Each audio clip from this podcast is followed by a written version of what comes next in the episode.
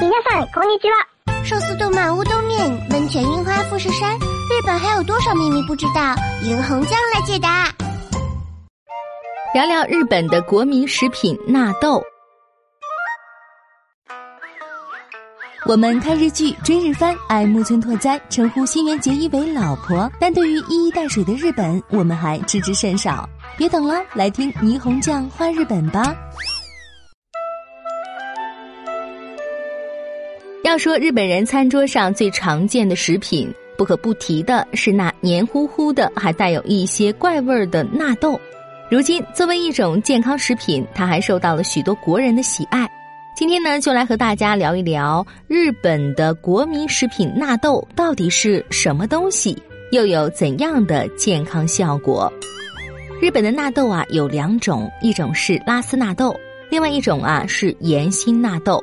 盐心纳豆的起源比较古老，传说鉴真和尚把豆豉带入日本，在寺庙里开始制造，后来逐渐发展成为盐心纳豆，所以盐心纳豆也称为寺纳豆或唐纳豆。意思就是寺庙里制造的纳豆，或从唐朝传来的纳豆。这种盐心纳豆是将曲菌撒在煮熟的大豆上，然后浸泡在盐水中发酵而成的。而拉丝纳豆呢，则是将煮熟的大豆通过纳豆菌发酵制成的。现在在日本平常说的纳豆，就专门指这种拉丝纳豆，而不是盐心纳豆。关于拉丝纳豆的起源，说法不一。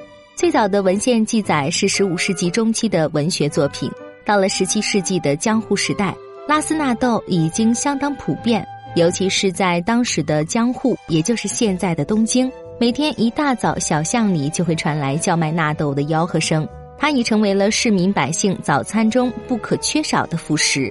纳豆具有独特的臭味和黏丝，为此让一些日本人也对它敬而远之，甚至不承认纳豆是食物。这些不爱吃纳豆的人，大部分都住在西日本，那里的超市出售纳豆还不过是最近三十年来的事情。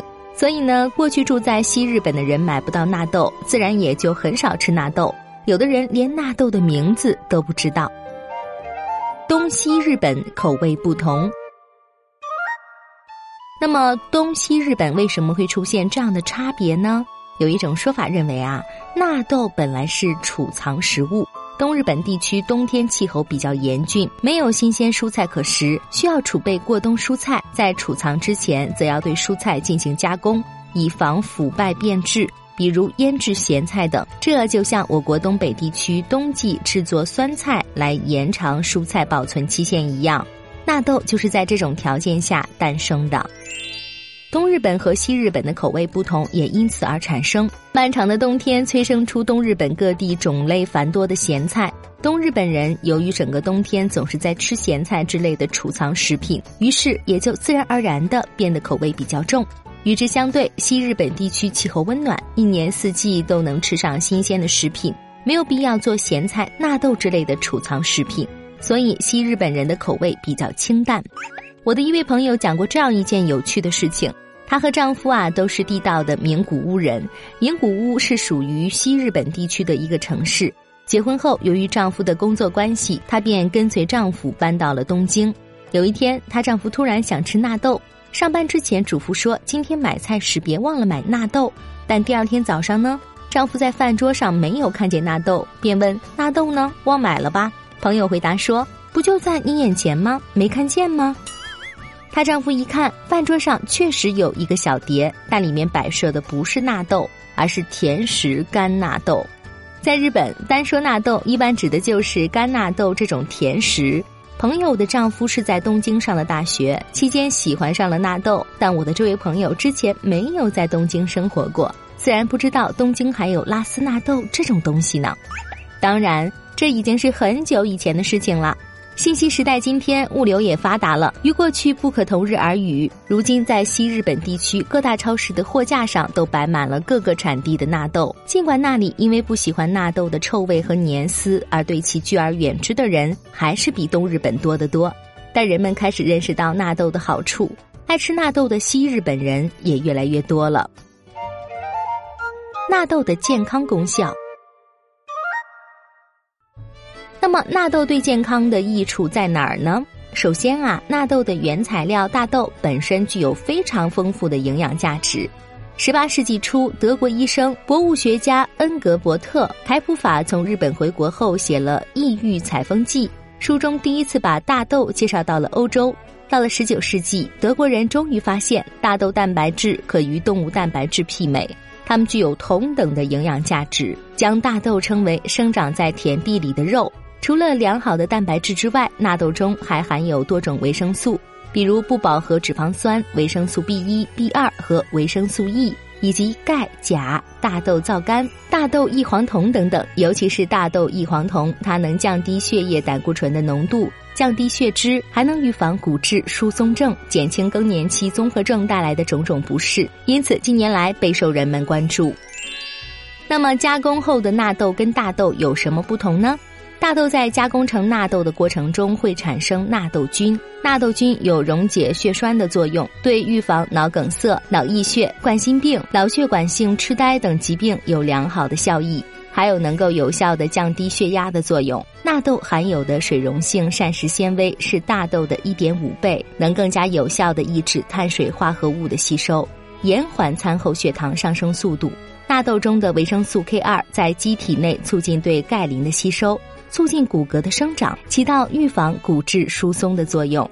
纳豆中还含有大量丰富的大豆异黄酮，其化学结构与雌激素相似。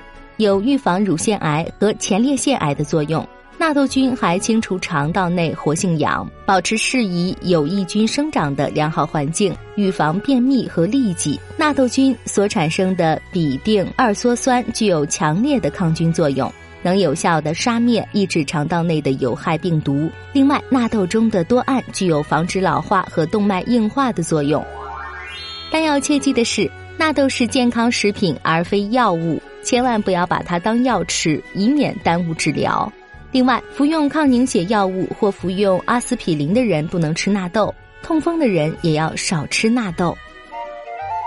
纳豆的吃法，现在国内大城市超市里已经有卖纳豆了，可是好多人还不太了解纳豆的吃法。最后再来讲讲怎么吃纳豆。日本人最一般的吃法是先把纳豆倒在小碗里。加点酱油和适当的黄芥末，然后用筷子使劲的搅。纳豆的味道以及纳豆菌的功效，据说是搅拌的次数越多越好。调味料什么时候放，这个因人而异。有些人说先搅一段时间后，加点酱油和黄芥末，然后再继续搅，这样纳豆才好吃。但有一个美食家朋友却说，上面两个方法都不对。应该先好好的搅拌，等感觉筷子有点搅不动了之后，再加一点点酱油，再继续使劲的搅，这样反复数次，一直到纳豆的粘丝几乎看不到了后，加上黄芥末和少许葱花，把它们拌匀就可以吃了。我问他这样做的话大概要搅多少次，他回答差不多四百次吧，并笑着说这样做一举两得呢，既增加营养又锻炼身体，何乐而不为？大家感兴趣的话，不妨试一试吧。终于搅拌好的纳豆该怎么吃呢？一般日本人的吃法是倒在热乎乎的大米饭上，然后就着白饭来吃，也可以放在面条上吃。如果你不太喜欢黏黏的口感，那么建议你在纳豆里放点白萝卜泥，搅拌之后就不太黏糊了。最近在日本流行的吃法是，除了加点酱油和适量的黄芥末之外，再加两小勺醋，然后搅拌在一起。据说这样吃既对身体好，味道也很不错。或许有人担心加醋会影响纳豆菌的功效，其实不然。纳豆菌耐酸性强，连强酸性的胃液对它都无可奈何。不过纳豆菌怕高温，所以不建议把纳豆炒着吃或炸着吃。吃纳豆的时间，营养师建议最好是在晚上，因为夜里人体的血液变得粘稠，容易形成血栓。而纳豆菌有溶解血栓的作用，所以啊，晚上吃纳豆比较理想。纳豆对身体有如此多的益处，所以建议大家有机会不妨买来尝尝看。